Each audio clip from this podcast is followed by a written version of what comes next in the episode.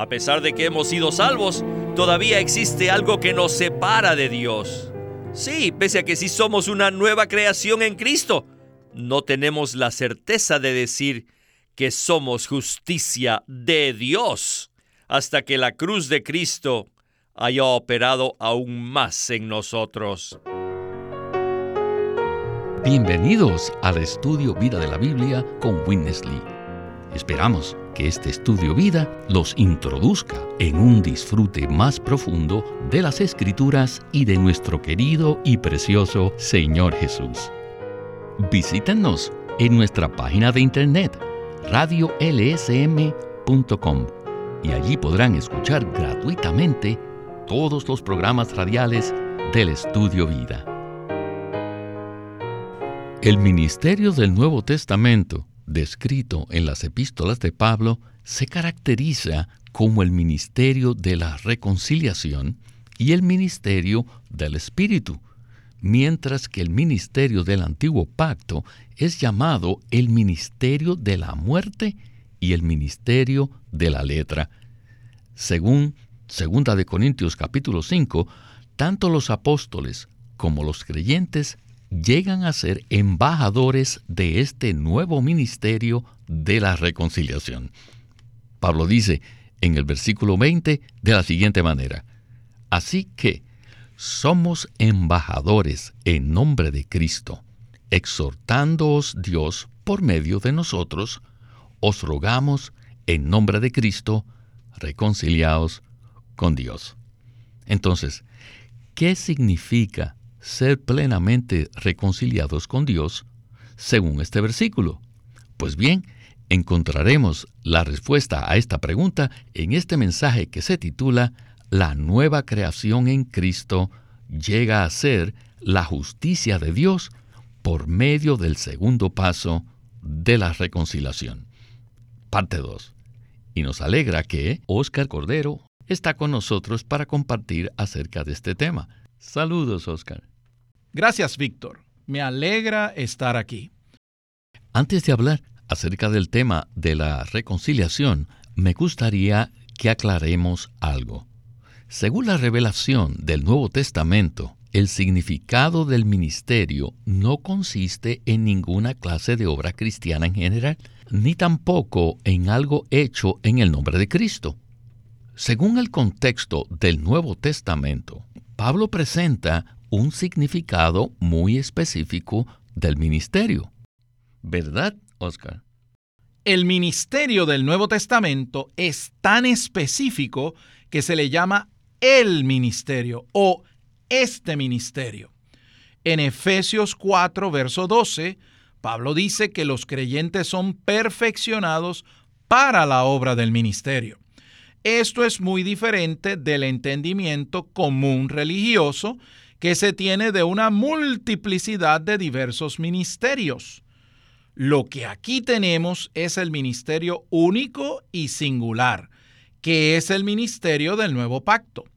Este ministerio, que es uno solo, tenía muchos ministros en el Nuevo Testamento, pero cada uno de ellos tenía una sola porción en este ministerio único.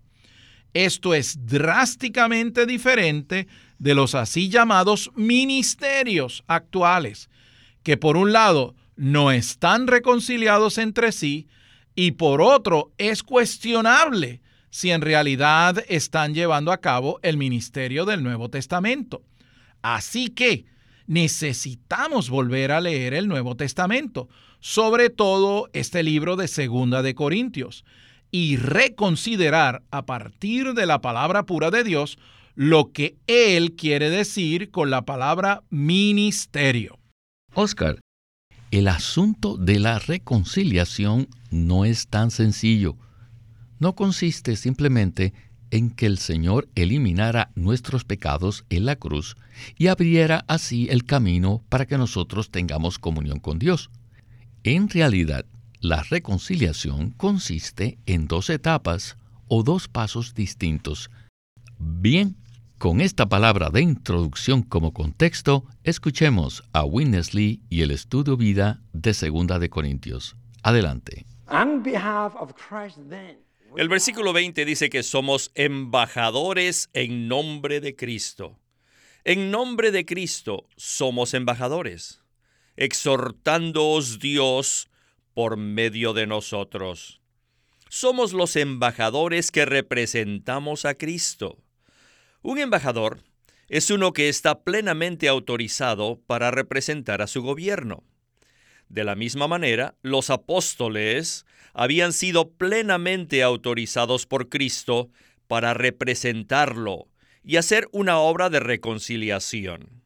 Después que Pablo dice que son embajadores, agrega que ellos están realizando una obra de reconciliación. Ahora bien, ¿en qué consiste el ministerio del nuevo pacto? El ministerio del nuevo pacto es uno en el que Dios, Cristo y nosotros somos uno. Ahora, nosotros os rogamos en nombre de Cristo que os reconciliéis con Dios. ¿A quién estaba dirigida esta palabra? ¿Quién debía reconciliarse con Dios? Sin duda, esta palabra no estaba dirigida a los pecadores, sino a los creyentes que estaban en Corinto y que ya habían sido salvos. En otras palabras, ellos habían sido reconciliados parcialmente. En el primer capítulo de Primera de Corintios, Pablo se refiere a ellos como santos, que habían sido llamados por Dios a la comunión de su Hijo.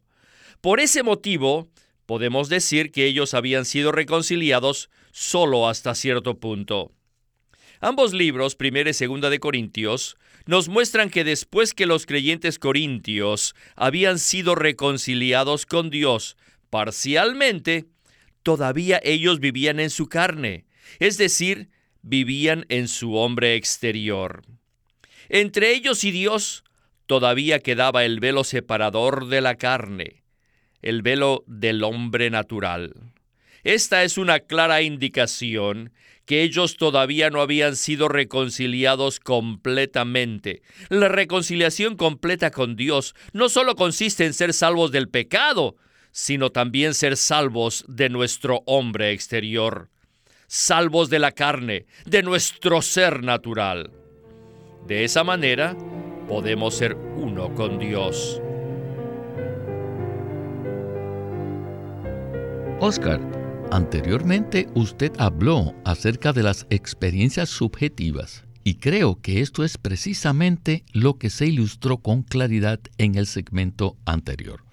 Por supuesto, el objetivo de nuestra reconciliación inicial consiste en eliminar el registro de nuestros pecados de una vez y para siempre, lo cual nunca es necesario volverlo a realizar. No obstante, en el aspecto subjetivo necesitamos tener una reconciliación adicional. ¿Qué nos puede usted comentar acerca de este punto?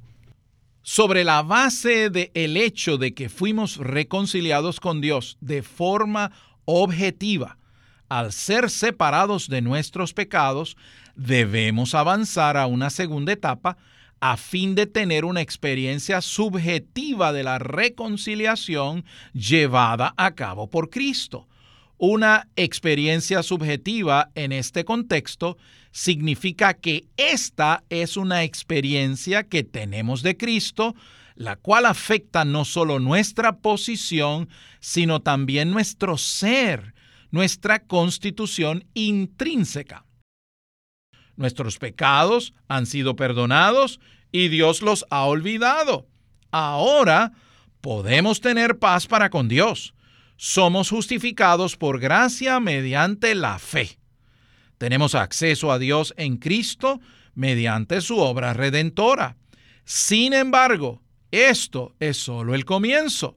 De lo contrario, Pablo no hubiese exhortado a los creyentes de la iglesia en Corinto para que fuesen reconciliados con Dios. Pablo comprendía que los creyentes necesitaban otro aspecto de la reconciliación. ¿Por qué? Porque existe algo aparte de nuestros pecados que nos impide estar en la presencia de Dios, ser absolutamente uno con Él y tener comunión con Él en gloria, tal como lo tipifica el lugar santísimo. ¿Y qué es este algo? Pues bien, se refiere a nosotros mismos, a nuestro yo, nuestra carne, nuestra constitución natural, es decir, a lo que somos en la vieja creación. Nuestro propio ser es una barrera entre nosotros y Dios. Pablo podía ser un embajador de Cristo porque había sido plenamente reconciliado con Dios, no solo de sus pecados, sino también del yo, de la carne, del viejo hombre, de su constitución natural y de la vieja creación. El segundo paso de la reconciliación conlleva la aplicación de la cruz a nuestro ser interior mediante el Espíritu de Dios. Esto no es algo externo, como el hecho de que Cristo murió por nuestros pecados y los quitó para siempre. Ahora nosotros mismos, nuestro propio ser, somos el problema. Por eso necesitamos que la cruz de Cristo sea aplicada a todo nuestro ser, para que Él se abra paso en nosotros. De este modo, lo que somos aparte de Cristo ya no será una barrera que nos impida tener acceso a Dios y ser uno con Él. Esto es lo que necesitan urgentemente los creyentes hoy día, en todo lugar. Apenas hemos iniciado el camino y alabamos al Señor por este comienzo. Cristo murió por nuestros pecados, pero ahora necesitamos ver que también murió por nosotros las personas. Y ahora deberíamos poder decir junto con Pablo, con Cristo estoy juntamente crucificado. Amén, Oscar.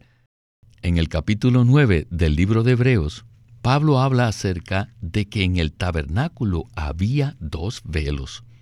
El cuadro del tabernáculo es muy útil para ayudarnos a comprender los dos pasos de la reconciliación. Cuando recibimos a Cristo, pasamos el primer velo y somos justificados eternamente con Dios en cuanto al problema del pecado. Sin embargo, existe la necesidad de que el segundo velo sea removido.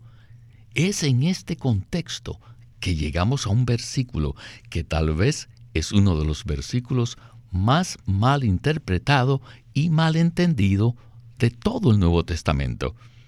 Me refiero al versículo 21 de 2 de Corintios capítulo 5, que dice lo siguiente: Al que no conoció pecado, por nosotros lo hizo pecado para que nosotros viniésemos a ser justicia de Dios en él. Según la palabra de Dios, el Cristo perfecto e inmaculado fue hecho pecado por nosotros. Regresemos a Witness Lee para escuchar otro interesante segmento del estudio vida de Segunda de Corintios. Cristo fue hecho pecado por nosotros para que viniésemos a ser justicia de Dios en él. Esta es la consumación final de la salvación de Dios. El ministerio del nuevo pacto es el ministerio del Espíritu y de justicia. Que sea el ministerio del Espíritu significa que imparte el Espíritu de vida en nosotros y esto produce como resultado la justicia. Antes de ser salvos estábamos en una condición que Dios siempre condenaba.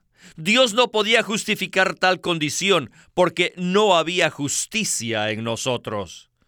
No obstante, aleluya, después de ser salvos, entramos a una condición en la cual Dios puede justificarnos y la cual sí puede producir justicia. Pero si somos honrados, necesitamos reconocer que a pesar de que hemos sido reconciliados con Dios y que tenemos algo de justicia, todavía hay algo en nosotros que no está correcto. A pesar de que hemos sido salvos, todavía existe algo que nos separa de Dios. Sí, pese a que sí somos una nueva creación en Cristo, no tenemos la certeza de decir que somos justicia de Dios hasta que la cruz de Cristo haya operado aún más en nosotros.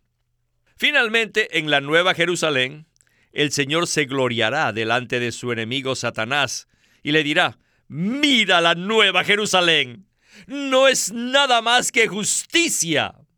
En los cielos nuevos y la tierra nueva, todo habrá sido restaurado a su condición original. Es decir, todo estará encabezado por Dios. Todo será satisfactorio para Dios. Dios puede justificar todo allí. Esta es la justicia. Oscar, regresando al tema de los dos aspectos de la reconciliación, por un lado, a medida que nos acercamos a Dios, ahora tenemos a Cristo como nuestra justicia de manera objetiva. Luego, experimentamos el segundo paso de la reconciliación en el aspecto subjetivo. Y al final, en la Nueva Jerusalén, incluso nuestra condición subjetiva entrará en la justicia. ¿Podría desarrollarnos este punto un poco más? Esta distinción es muy importante. Quisiera abordarla con una breve referencia a los dos velos del tabernáculo. Hay un velo que conduce al lugar santo. Un creyente que ha sido reconciliado con Dios en cuanto a los pecados puede entrar al lugar santo para experimentar y disfrutar a Cristo en cierto modo.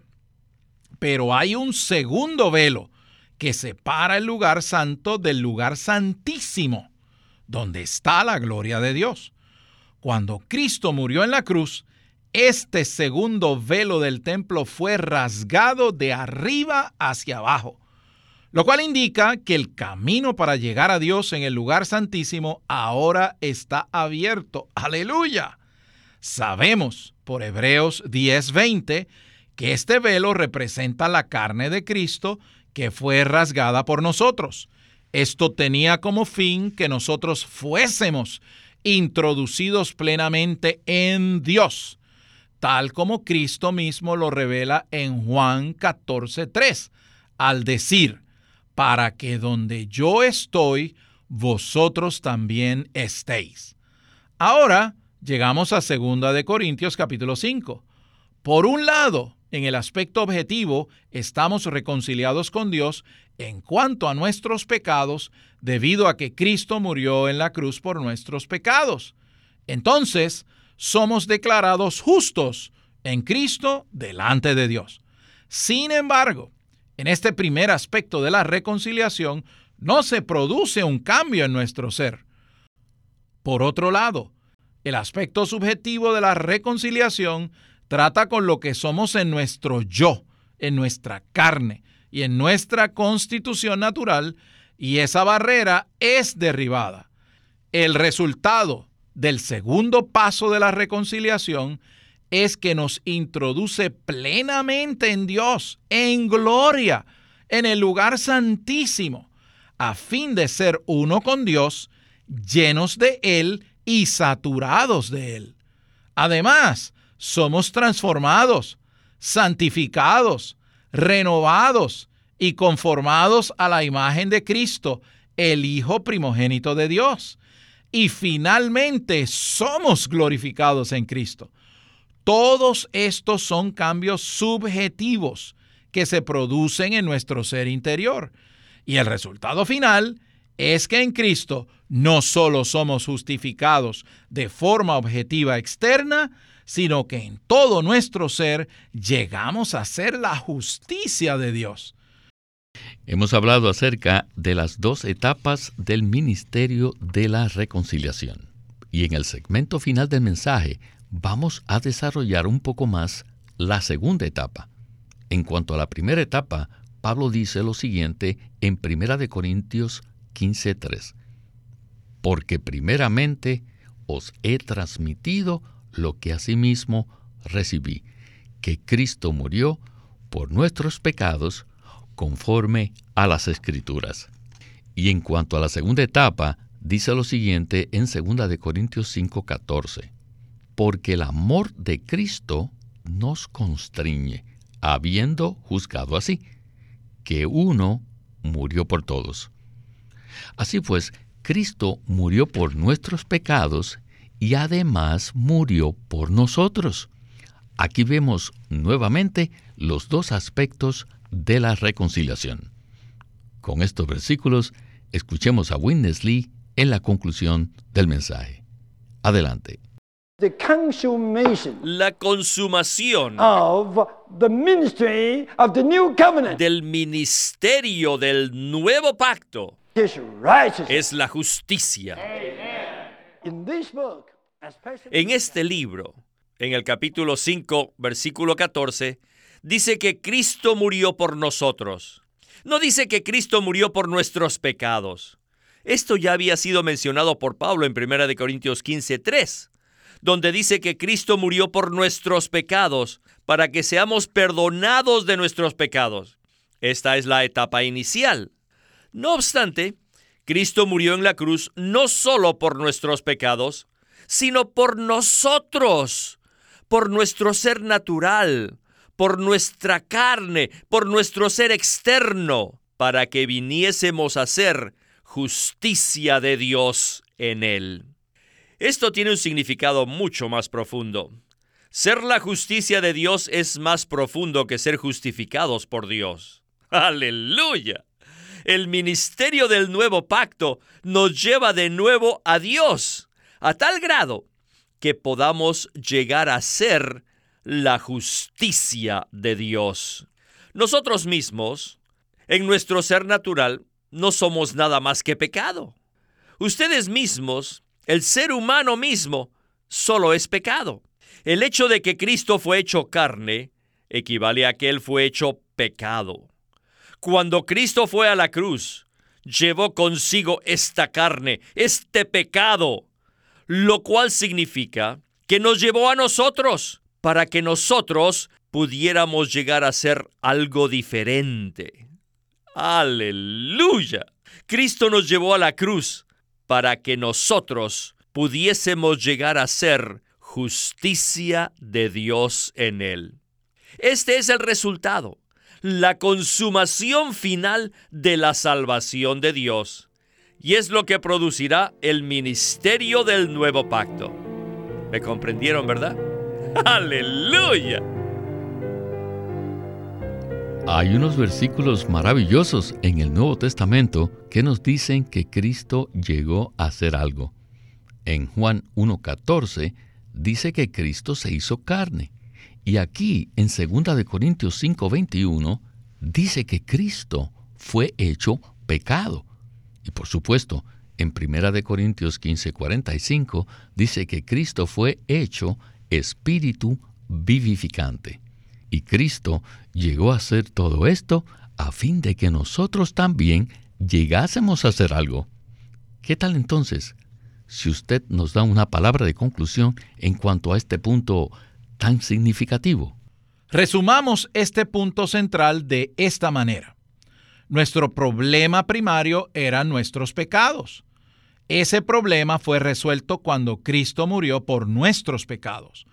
Como resultado, fuimos reconciliados con Dios en forma objetiva y fuimos justificados por gracia mediante la fe. Además, en Cristo podemos estar en la presencia de Dios. Sin embargo, tenemos un problema más profundo. Y esto es lo que nosotros mismos somos. Somos carne de pecado. Todo nuestro ser fue dañado por causa de la caída. La palabra de Dios es muy precisa. Juan 1.14 dice que la palabra que es Dios se hizo carne. Romanos 8.3 dice que Dios envió a su propio Hijo en semejanza de carne de pecado y en cuanto al pecado, puesto que Cristo estaba en semejanza de carne de pecado, pero sin el pecado de la carne, Él pudo morir en la cruz en lugar nuestro. Y en un sentido muy real, Cristo fue hecho pecado por nosotros. Así que Cristo murió por nosotros, quienes somos pecados en nuestro propio ser. De este modo, Cristo abrió la senda por la cual somos reconciliados con Dios en el segundo paso. Por un lado, Cristo murió por nuestros pecados para que fuéramos reconciliados con Dios inicialmente. Además, Cristo murió por nosotros y fue hecho pecado por nosotros para que fuésemos reconciliados con Dios plena y completamente. Y el resultado de esto es que nosotros venimos a hacer la justicia de Dios en Cristo. Nuestros pecados han sido perdonados y olvidados, y el problema referente al pecado que mora en nuestro ser ha sido resuelto. Ahora, en nuestra experiencia, el Espíritu de Dios está aplicando la eficacia de la muerte de Cristo a nuestro ser a fin de que experimentemos en realidad que estamos reconciliados con Dios, que somos uno con Él y que venimos a hacer justicia de Dios en Cristo. Amén. Gloria al Señor. Sin duda, el ministerio genuino del Nuevo Testamento tiene como resultado no solo la reconciliación con Dios, sino verdaderamente traernos cada vez más a Dios en todo momento. Y a usted, Oscar, muchas gracias por acompañarnos en el estudio Vida de la Biblia con Winnesley. Gracias, querido hermano. Siempre es un privilegio participar en este programa. Este es Víctor Molina haciendo la voz de Chris Wilde. Oscar Cordero, la de Ron Cangas, y Walter Ortiz, la de Winnesley.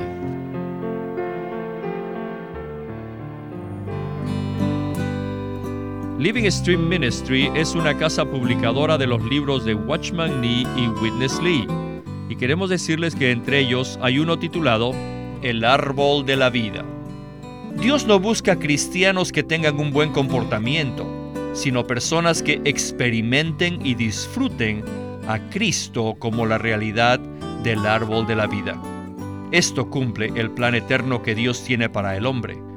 No se olviden, este libro se titula El árbol de la vida, escrito por Witness Lee. Queremos animarlos a que visiten nuestra página de internet libroslsm.com. Allí encontrarán los libros del ministerio de Watchman Nee y Witness Lee. Una vez más, libroslsm.com o llámenos a nuestro teléfono gratuito 1-800-810-1149. 1-800-810-1149. Además, si desean, pueden comunicarse con nosotros enviándonos un correo electrónico a estudiovida.lsm.org. Una vez más, estudiovida.lsm.org.